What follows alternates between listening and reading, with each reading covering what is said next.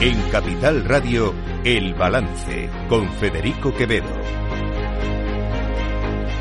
Señoras y señores, buenas noches. Bienvenidos este lunes 6 de noviembre de 2023. Son las 8, una hora menos en las Islas Canarias. Escuchan la sintonía de Capital Radio les invito a que nos acompañen desde ahora y hasta las 10 de la noche aquí en El Balance, donde les vamos a contar toda la actualidad de esta jornada. Una jornada de lunes en la que la pregunta que nos hacemos es ¿hasta dónde es capaz de perder la dignidad Pedro Sánchez? ¿Hasta dónde? Miren, eh, pensábamos que esto de la ley de amnistía estaba ya eh, más o menos cerrado. Eh, nos hemos estado, entre comillas, perdón por la expresión, comiendo el sapo de la ley de amnistía durante estos meses atrás.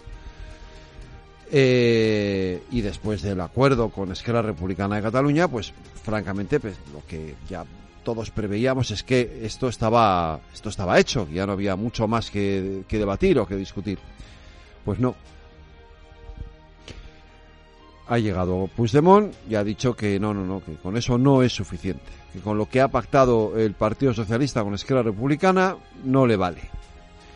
Que ahora la amnistía no puede circunscribirse solamente a los hechos que hayan tenido que ver con el proceso y con el, primer referéndum ilegal, aquel que convocó Artur Mas en el año 2014, sino que hay que incluir en la amnistía eso que ellos llaman el lawfare, es decir, la guerra judicial contra el catalanismo, contra el independentismo. Es decir, que todos los que han cometido delitos, sea el tipo que sea, pero tengan ocho apellidos catalanes, esos van a salir por la puerta porque Puigdemont quiere que ni Puyol, ni Laura Borrás, ni Gonzalo Boyé, ni ninguno de estos han cometido delitos de corrupción, de puñetera corrupción, estén en la cárcel o estén condenados. Quiere amnistiarlos a todos. Claro, esto eh, choca con lo que pues con lo que han dicho otros dirigentes políticos. De hecho, eh, hoy, eh, tanto en Sumar como en la Esquerra Republicana, eh, han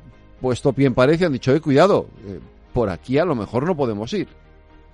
Sin, sin, especificar concretamente nombres y apellidos, porque eso sería un indulto. Estamos hablando de una amnistía que es una cosa general. Todas aquellas aportaciones que pueda que puedan existir, que pueda haber, eh, pues es que Republicana deberá de, de, de, leerlas y de decidir si está de acuerdo o no.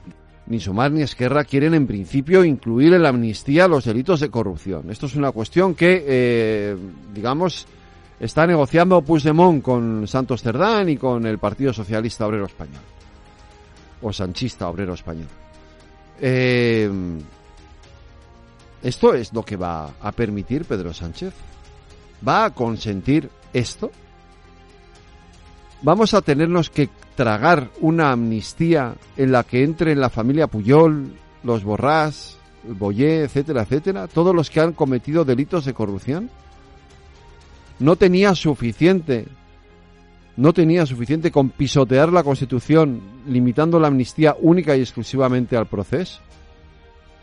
Hay que pisotearla todavía más. Hay que pisotear todavía más ese artículo de igualdad, ese derecho de igualdad, ese principio, perdón, de igualdad ante la ley de todos los ciudadanos de este país. ¿Lo vamos a pisotear hasta ese extremo? ¿A cambio de una investidura? ¿Esto es lo que valen siete votos de una investidura? Qué triste, ¿verdad? Así no me extraña que el presidente del Partido Popular, indignado con todo esto, nos llame o llame a los españoles a manifestarse el próximo domingo en todas las ciudades de España.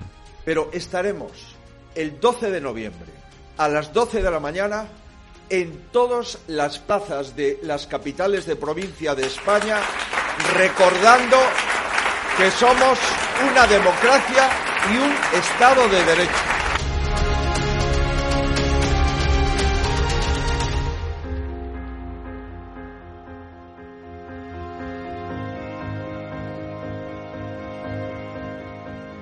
Están escuchando El Balance con Federico Quevedo.